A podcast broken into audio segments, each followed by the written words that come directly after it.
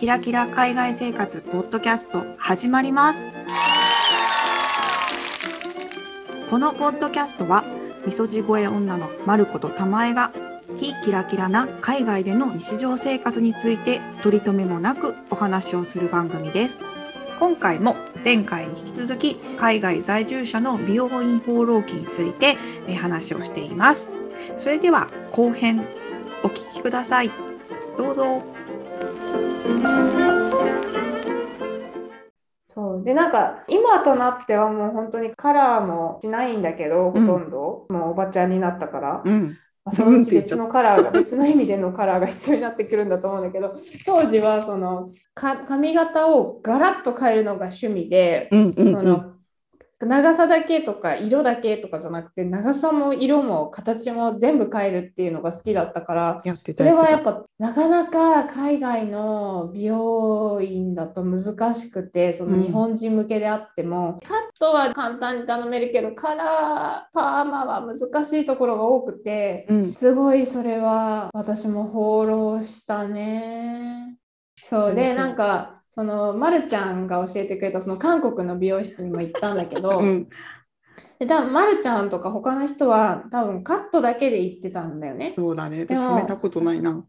そうでも私は何を思ったかそこでよりによってパーマをかけたんだよね。そしたらなんか後から後日談で日本の美容師さんに聞いたらなんか日本人と韓国人の髪って似てるかと思いきや全然違うんだって。それめっちゃ初耳やねんけどマジで？初耳。びっくりだよね。なんか日本人の髪ってすごい弱いんだって、その韓国人の髪に比べても、その私の美容師さん曰く。あそうなんや。あのパーマで大失敗したんですって話をしたら、ああー、それは分かりますっていう感じ、そのぐらい強い薬剤を使うんだって、韓国の美容室では。えー、めっちゃ意外やねんけどそうなんやめっちゃ意外でしょ、同じ感じかと思ったら。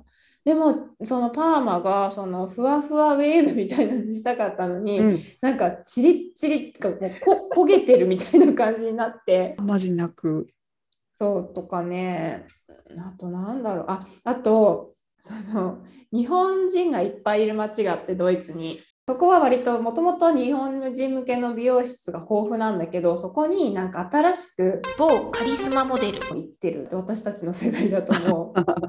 カリスマね。スカリスーパーカリスマモデル。マで私も崇拝してたんだけど。うん。某カリスマモデルが行ってる美容室ってのがあって日本に。でそこの美容師さんがなんとドイツであのやってるっていうのを聞いてわざわざそのえー？出向いていったわけ私。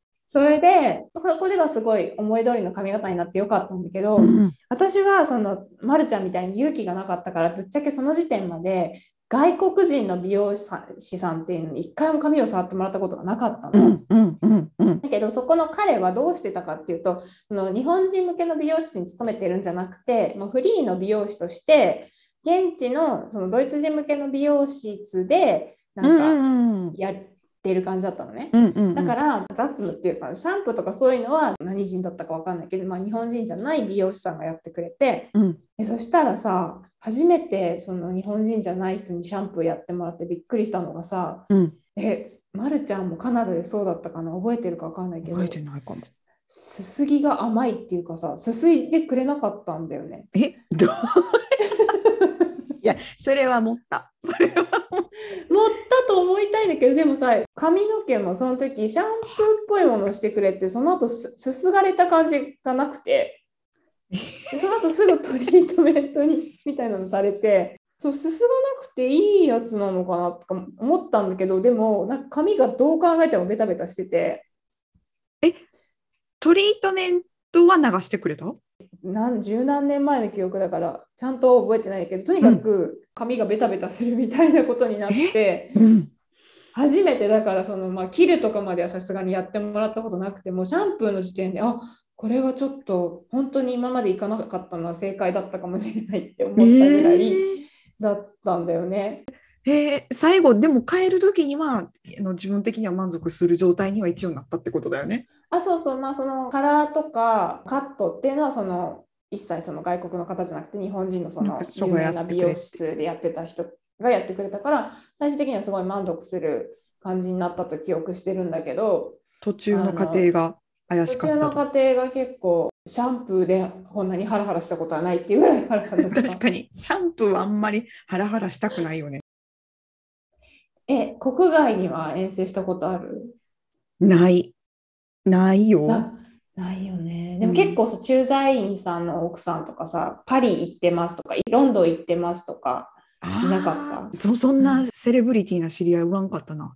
よくほら、日本人のサッカー選手でドイツにいる人、うん結構海外まで、違う国まで行って切ってもらったりとかしてるのはなんか聞いたことあるかも。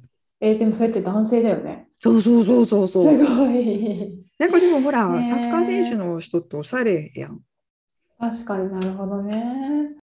遠征っていうならまあそれこそ日本に一時帰国に合わせて行くとか、そういうのもあったかな。そうだね。日本で一時帰国の時の美容室も放浪しない？確かにずっと日本にいる時からずっと行ってた人のところにお世話になってたけど、うん。なんで変えたんかな？ちょっとやっぱ遠くってかな？遠くってもう地元のところで行こうと思って、地元で何軒か放浪したかも。だから1年に1回しか行かないから何年かにかけて放浪したんめっやけど。私も同じ感じで日本でずっと学生時代から通ってた人がいたんだけど、うん。なんかその人が一美容師からなんか本当になんていうの雑誌とかの方をやる人になっちゃって、うん。あのお客さん受けてないんですみたいな感じで捨てられてしまって、でそこから放浪が始まってでおあ前第14回のそうだね海外在住なことは隠したいっていう回でもこの件については結構喋ったんだけど、うんうん。その初めて行く美容院日本でうんうんで、の世間話が結構辛いっていうのがあってなむずいよね。難しいとりあえず海外に住んでることは隠したいんだよね。うーん。なぜなら海外住んでるんですって言うとなんか多分本当にただのせ向こうも特に意識しないで喋ってるのは分かるんだけどすごいですねとか言われちゃったりとかしてなんかこそばゆい気持ちになるから、あとなんかいろいろなんだろうまあ別に海外住んでなくてももうこの年になるとあれなのかないろんなそういう世間話がめんどくさくなるのかなその辺って日本に住んでる方どうなんですかね？どうどういう世間話で美容室を乗り切ってるのかっていうのをちょっと勉強したいよね。したい。その初めて行く美容院でね。ああそうそう。でもやっぱ仕事何してるんですか？とかさ。ああそうそうそうそうそうでさあのほらあのあと初めて行くとこやとあのスタンプカードとかさ、くれない？だ例えばさ海外在住っていうのを言わずにうん。乗り切ったんやけど、最後のそのスタンプカードいりますかのやり取りで期限が結局さ1年とか2年とかで私1年に1回しかそこで髪の毛切れへんからスタンプカードいらへんわけやん。で、あ、あ、いいですとかって言うと、あ、あ、ここにお住まいじゃないんですかとかって、あ、ちょっと実家に帰ってきてるんで、とかで、えーとかって言って、どこに住んだ普段お住まいなんですかっていうところで、あ、東京なんです、普段はとかって言ったらいいんやけど、そういうのが言わなくて、あ、ちょっと海外の方にっていうのを最後の最後で言って、あー、なったことが今一個思い出したな。それ、めっちゃわた。かる。なんか私もあのめっちゃ嘘がつけない。2人とも嘘がつくのが下手くそ。ところがありあるよね うちらね。そうかも。で。でなんかあの乗り切ったの。最初の辺乗り切ってたの。あの、うん。東京に住んでるんですっていう体で。うん、でしたらなんか海かなんかの話になって海行くの好きなんですみたいな。あ私も好きですみたいなうん、話になってえどこの海がおすすめですか？って聞かれちゃって。マウント取りがちな会話になるそれ。え私わかんないの本当にわかんなくて東京近辺の海がマジでわからなくて、うんうんそこで観念してもうそこでさ流せばいいのにさ今思うとでも嘘がつけないからさうん。すいませんあの実は海外に住んでてとか言ってシーンってなった。ああそうなんですね。でそこでさああやっぱりあのフランスの南仏の海とかはすごい綺麗ですよねとか言ったらマジでちょっとそれはさすがにできない。それは本当にさすがにできない。マウンティング女子？になるからね。そうそうそう。いうね、苦労もあるんだよね。やっぱ美容室その結構座ってる時間が長いっていうのがあってあの、う当たり障りなく乗り切るっていうのが結構ハードル高い。まあ、ある意味だから、その14回ところでもきっと同じこと言ってるけど、結局私たちが意識しすぎで、別に海外に住んでるっていうのを言ったところで、ね、うん。ふんふんっていうだけなんやと思うけど、なんかこう、うんこっちはちょっと意識しちゃうんだよね。何なんだろうね、ちょっとあの14回と同じでひたすらまた悩むんだけど、なんで嫌なのかわかんないけど、とにかく隠したいんだよね。うん、そうそうそう。そわそわする。うん、そわそわするんだよね。なんか私それでね、この間ね、あの、一箇所やっとでも見つけたの。いいところ、東京で。いいじゃない。そう、なんか年齢層がうちらよりちょっと上ぐらいで、うんうんうん。そうだね、4、50ぐらいのおばさまたちが多くて、うんでも、なんかそのおばさまが多いっていうと、ちょっといけ、なんていうの、ちょっとなんかスタイルとか古いのかなって思ったら、そうじゃなくて、まずロロケーションがめちゃめちゃなんかこう、生きった感じのロケーションなのね。私もなんでそんな生きったところで選んだのかわかんないけど、たまたま選んでそこで、言葉 チョイスね。なんていうの、代官山でとか言ったら感じ悪いかなと思って、あおしゃれな、まあそういうとこね。なんか、おしゃれなロケーションにあるから、その、うん美容師さんたちも最新の髪型で、お来ている奥様方も い。いやごめん、ちょっといちいち面白くてごめん。最新の髪型って何？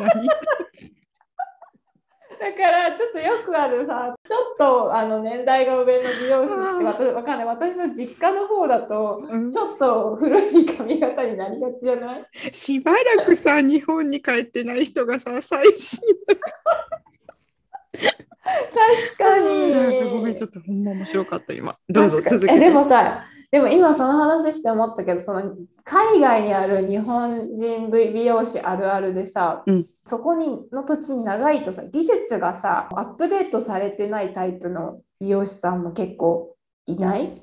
だ私じゃあ日本人の人にほとんど切ってもらったことないから。ああ、そっかそっか。そう。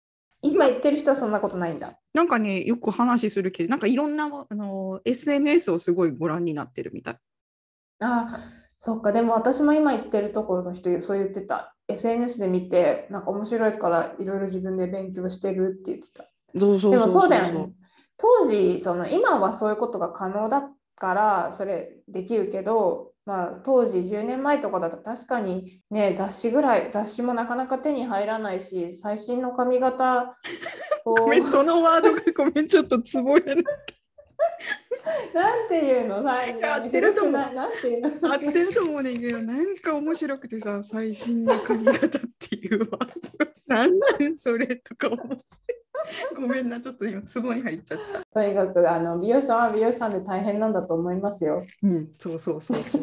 そんどんなオチや。いや、はいそう違う私がそのおしゃれな言っちゃったから言うけど、大体山で見つけたその美容室はうん。とても良かった。年代が上だからお客うん様の。うんうんだから美容師さんは若い人たちなんだけど、うんうんなんか余計なこと本当に喋んないの。だから本当に雑誌だけ見てさらっと。あそうそうそうそうそう。そうやんな。うん、そうやん。そっかそっか。雑誌がいっぱいあるもんね、日本ね。そっかそっか。そこ？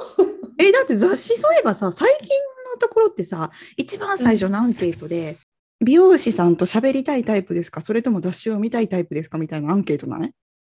あ、最近はそういうのがあるの？なんかそういうののアンケート答えて雑誌ですみたいなのにチェックマーク入れあ、た記憶それがある。最高だね。まあ、全部の美容室がそうやってるか分からんけど、なんかそういうところにも行った記憶があるな。あ、それ最高だね。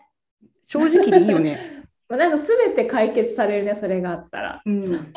私たちの悩み。確かに。あ、素晴らしいね。ああ、雑誌。な懐かしいねんけど、日本の美容室に行くとかが、ちょっとなんかビビっちゃう高だよね。なんか髪を切るだけじゃなくて、そのさ、雰囲気とかさ、ホスピタリティの極みみたいな感じね。うんうんうんうんうんうん。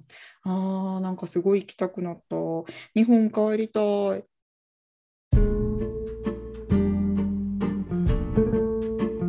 はい。ちょっとまた収録した後にいろいろ気になってきたんですが、某カリスマモデルが、えー言ってたうん美容院のうんうん。美容師さんという話で、うんちょっとまるちゃんと後で話をしてたら、うんあ某カリスマモデルを担当していた美容師ではないのねみたいなそうそう。そうちょっと言い方がややこしかったんですけど某カリスマモデルを担当してた美容師さんではないです。